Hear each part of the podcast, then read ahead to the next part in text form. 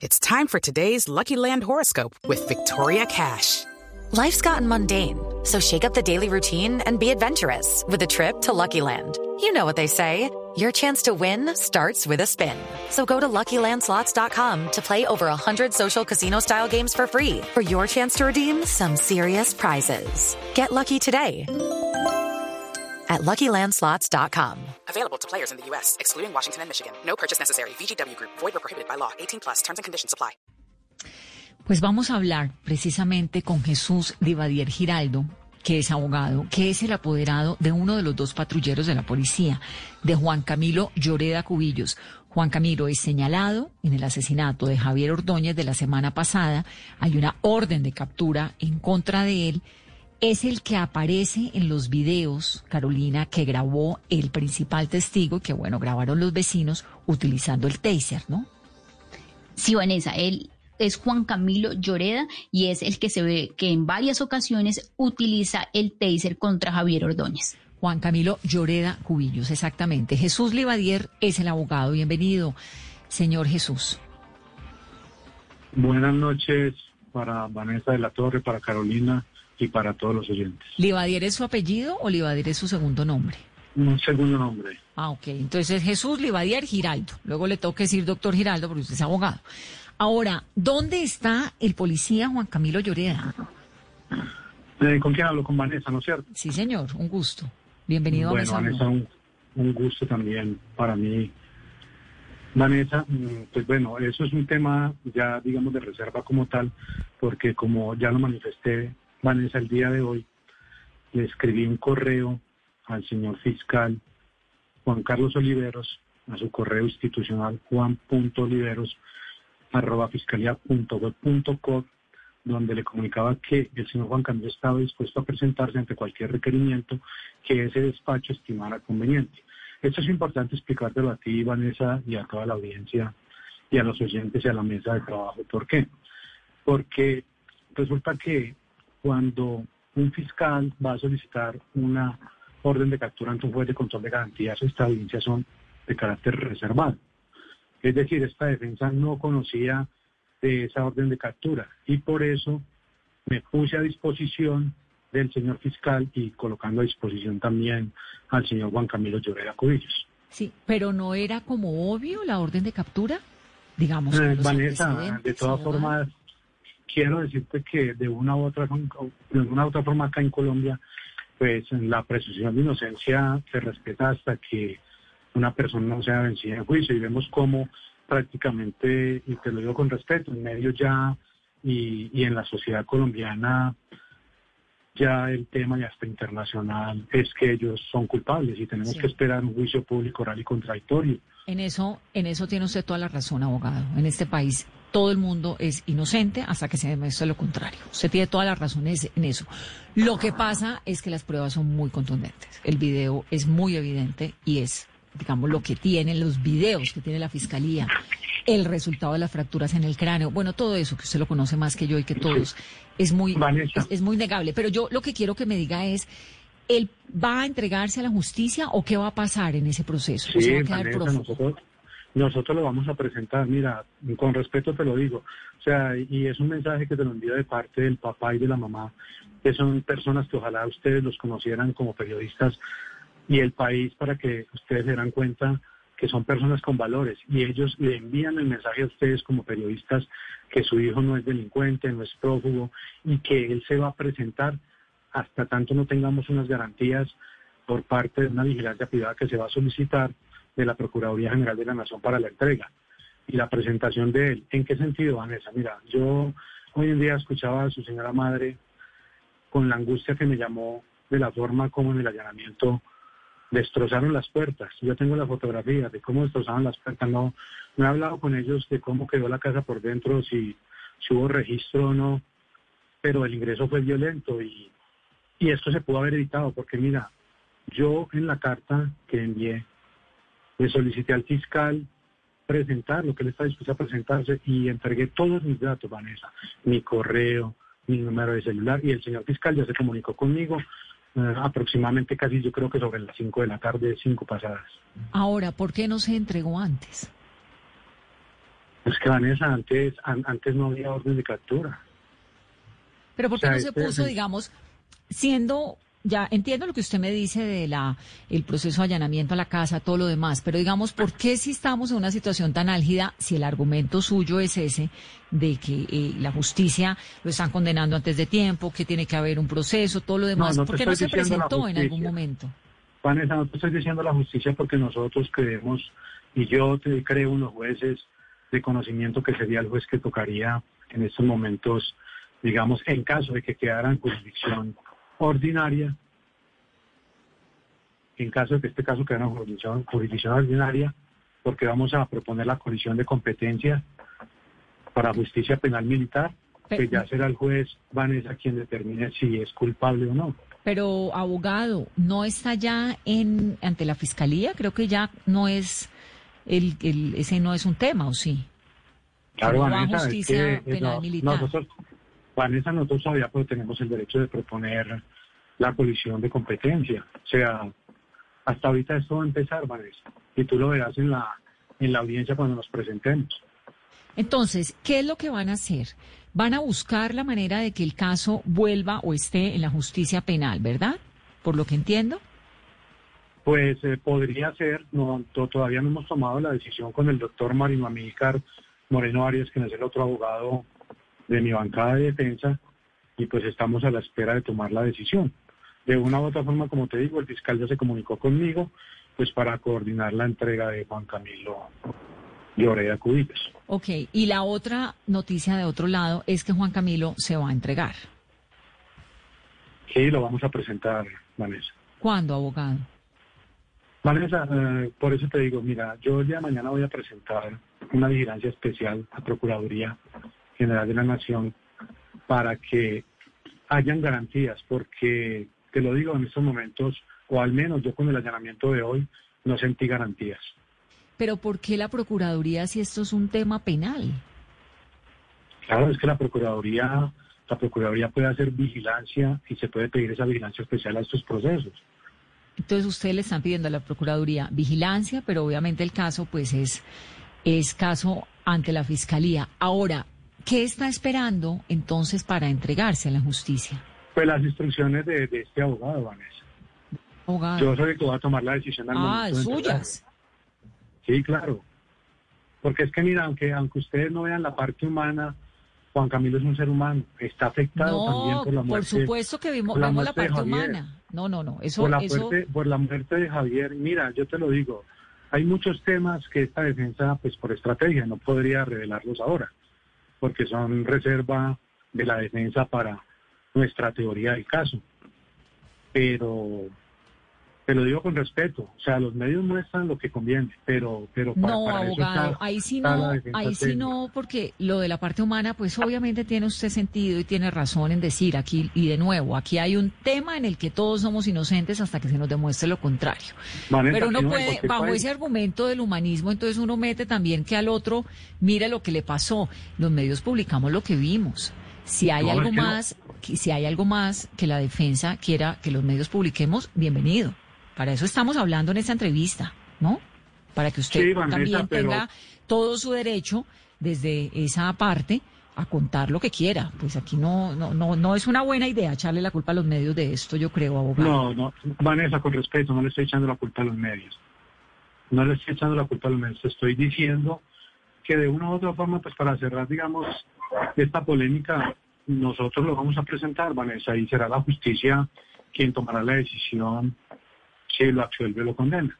Abogado, ¿qué fue lo que pasó en ese episodio? ¿Cuál es la versión que usted tiene?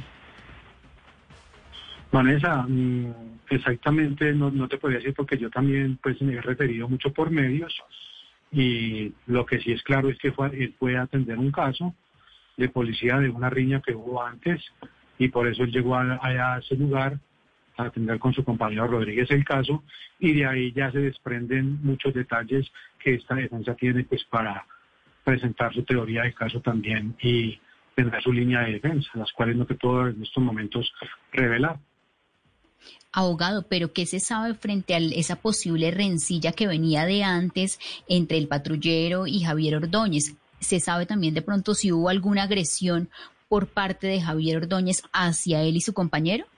Vanessa, mira, yo no tengo conocimiento que eso esté documentado. Yo parto de la buena fe de mi cliente. Yo hablé con Juan Camilo y créeme que la primera pregunta que le hice fue la que tú estás haciendo en estos momentos. Le pregunté, Juan Camilo, dígame la verdad, ¿usted ya había tenido algún problema con el señor Javier Ordóñez que descanse en paz y que pues también mi solidaridad con, pues, con su familia?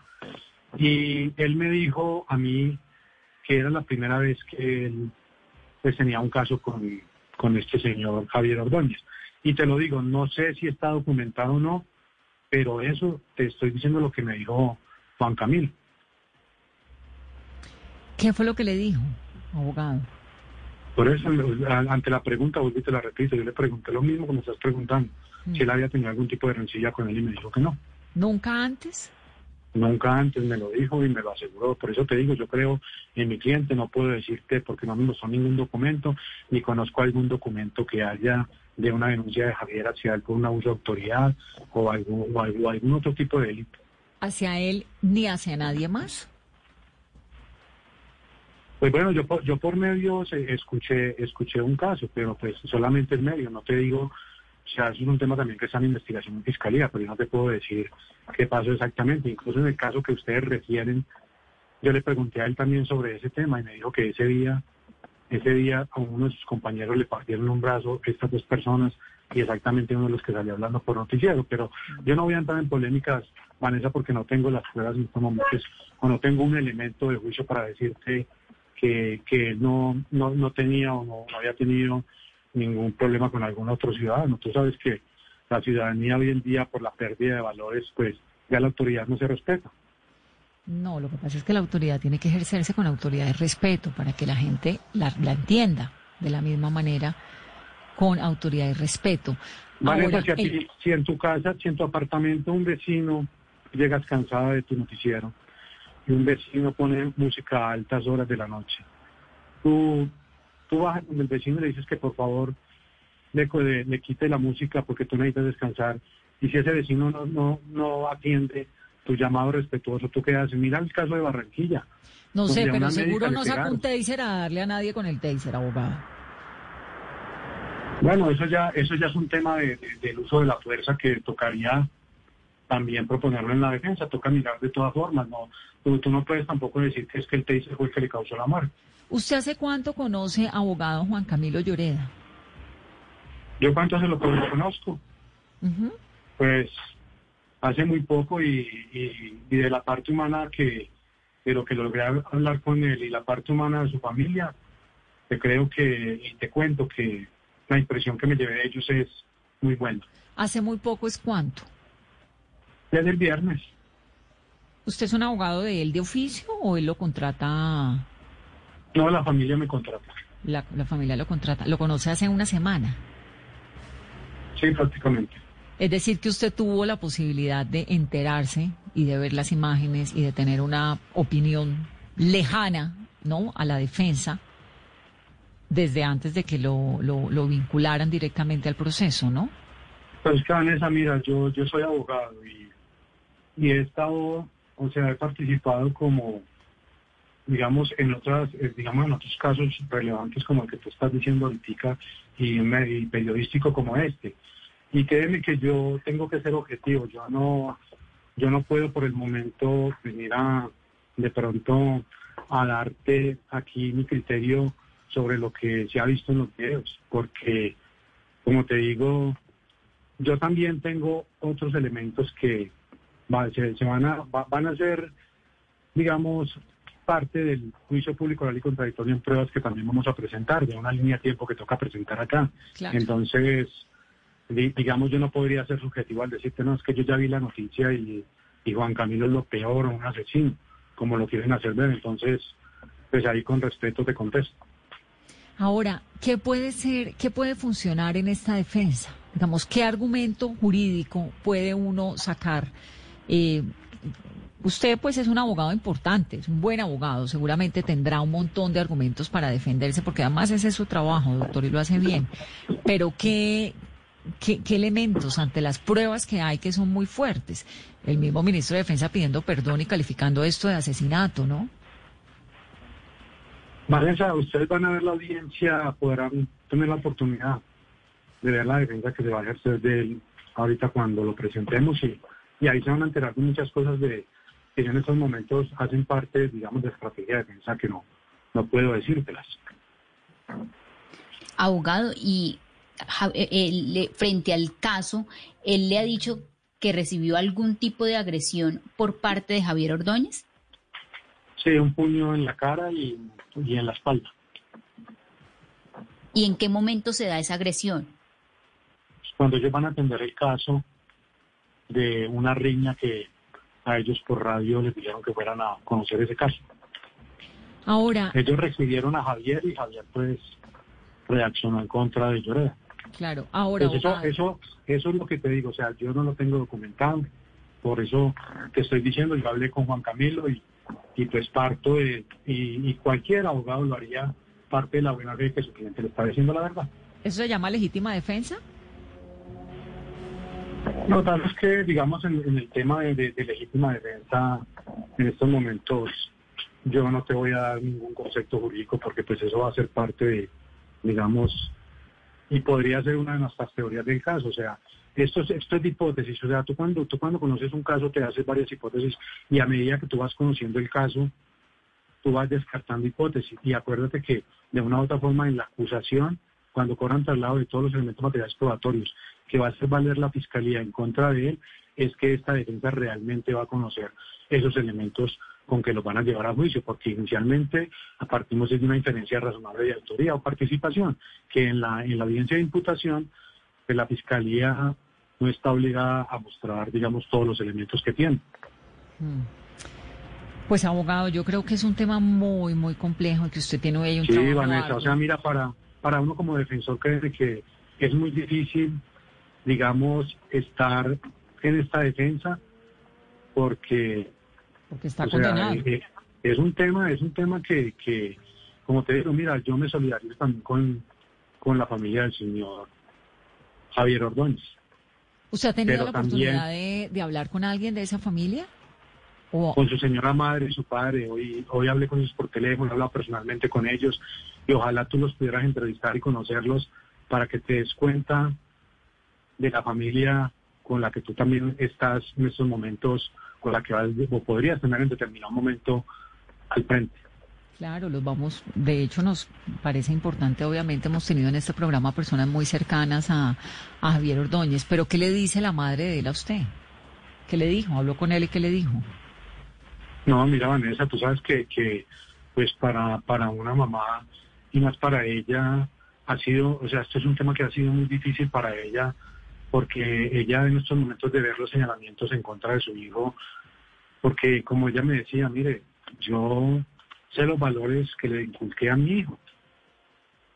Y sé quién ¿Usted es me mi está hijo. hablando de Javier Ordóñez o me está hablando del abogado? de No, te estoy, te, estoy, te estoy hablando de la mamá de, de- de Juan Camilo. De Juan Pero tú me Camilo. estás diciendo No, no, yo le estaba preguntando si conocía a la mamá de Javier Ordóñez, que fue No, lo que nunca, le nunca la, Ah, nunca la ok, no, conocí. es que eso fue lo Todo que lo de medios. No, no, la No. mamá de Juan Camilo, pues obviamente la tiene que conocer, porque No, está no, no. involucrada. ¿Sabe que hay una cosa que me sorprende un montón, abogado? Y es que Juan Camilo, ¿cuánto llevaba en la policía? ¿Cinco, ocho años? Ocho años. Ocho años, imagínese. Eso es lo que me sorprende un montón, que no es un policía que no entendiera qué es lo que toca hacer y lo que no, ¿no? Pues bueno, ahí sí no te puedo contestar porque pues de una u otra forma uno sabe que ellos reciben instrucción sobre derechos humanos y, y ahí sí, y sobre el trato a la comunidad, entonces hasta ahí te puedo contestar. ¿Él cree que se excedió? No, mira, mira, te, te digo Vanessa, y por eso te hablaba de la parte humana, mira, el viernes que yo hablé con él, estaba tan afectado, en su casa incluso, duraron todo el día los psicólogos de la policía prestándole esa ayuda psicológica porque, porque él se encuentra mal. O sea, psicológicamente él está mal, está muy afectado, está, ¿Está muy afectado decaído. por qué, abogado? Pues es que no es fácil tú tener una profesión y de un momento a otro estar inmerso en una investigación de esta, no es fácil, Vanessa. ¿Él cree que puede resultar de alguna manera bien librado de este proceso?